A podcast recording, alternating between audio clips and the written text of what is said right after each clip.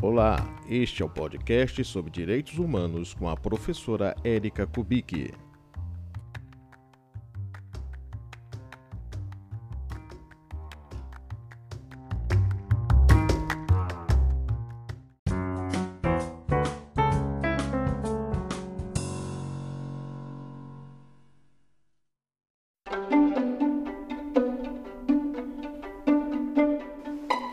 Olá, pessoal, tudo bem?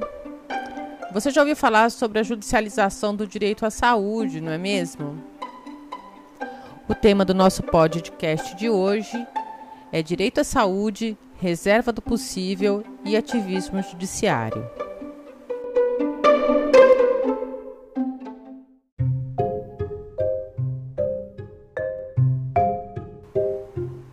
Antes de mais nada, nós vamos começar falando sobre o direito à saúde. O direito à saúde, ele integra a segunda geração dos direitos humanos. Portanto, é um direito que tem algumas características específicas, como, por exemplo, depender de políticas públicas estatais para que ele se efetive. O artigo 196 da Constituição Federal diz que a saúde é direito de todos e dever do Estado, e ele será garantido mediante políticas públicas. Perceba que o Estado brasileiro reconhece o direito à saúde como um direito fundamental. Esse direito vai ser um direito prestacional que vai se realizar mediante políticas públicas, ou seja, esse direito depende de investimentos estatais e da ação conjunta dos poderes legislativo e executivo para que ele se, para que ele se efetive.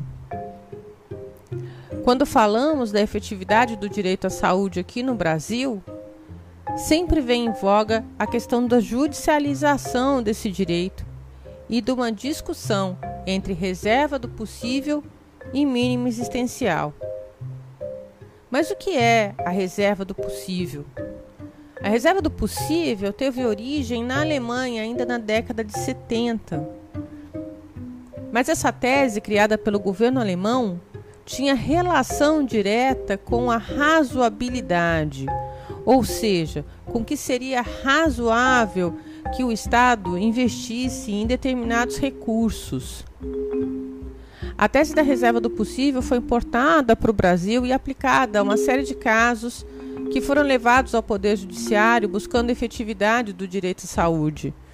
No entanto, ela não foi aplicada no sentido da razoabilidade do pedido, ou que era razoável se pedir para o Estado mas no sentido de que o orçamento público ele é limitado na promoção das políticas públicas e que, portanto, muitas vezes não é possível que se concretize direitos sociais. Esse argumento de limitação orçamentária ele vai ter um impacto direto na efetividade dos direitos sociais, já que esses direitos estão constitucionalmente reconhecidos no nosso texto. A teoria, como nós falamos, do mínimo existencial, vem, na verdade, colocar um limite a essa tese da reserva do possível. Porque a teoria do mínimo existencial, ela vai reconhecer que existe um núcleo de direitos, de direitos mínimos, que são imprescindíveis para garantir minimamente a dignidade de uma pessoa.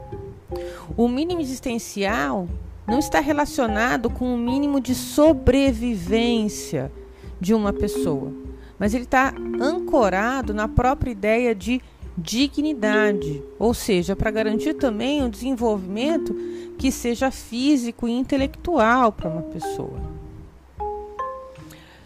Quando os poderes públicos, quando o legislativo e o executivo são omissos para promover direitos fundamentais, para prestar direitos fundamentais, o Poder Judiciário acaba tendo um protagonismo.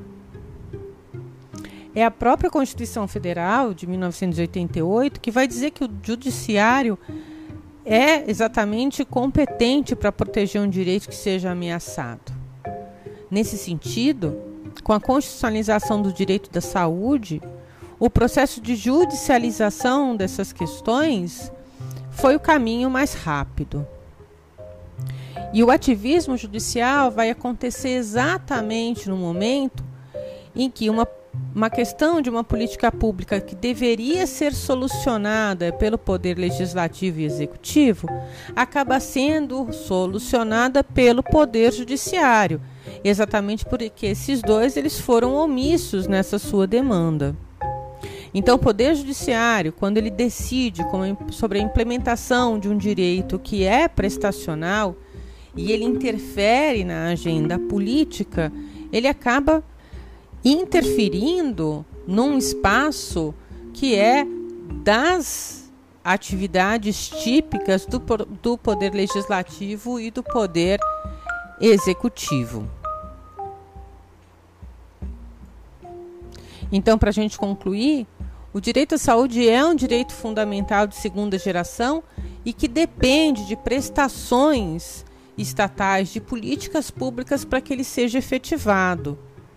Muitas das vezes, quando não há efetivação desse direito pelos poderes executivo e legislativo, o judiciário acaba sendo o locus para a solução dessas demandas. E a partir daí acaba sendo um passo para que o poder judiciário interfira na agenda política. Esse foi o nosso podcast de hoje. Eu espero que vocês tenham gostado. Até breve. Tchau, tchau.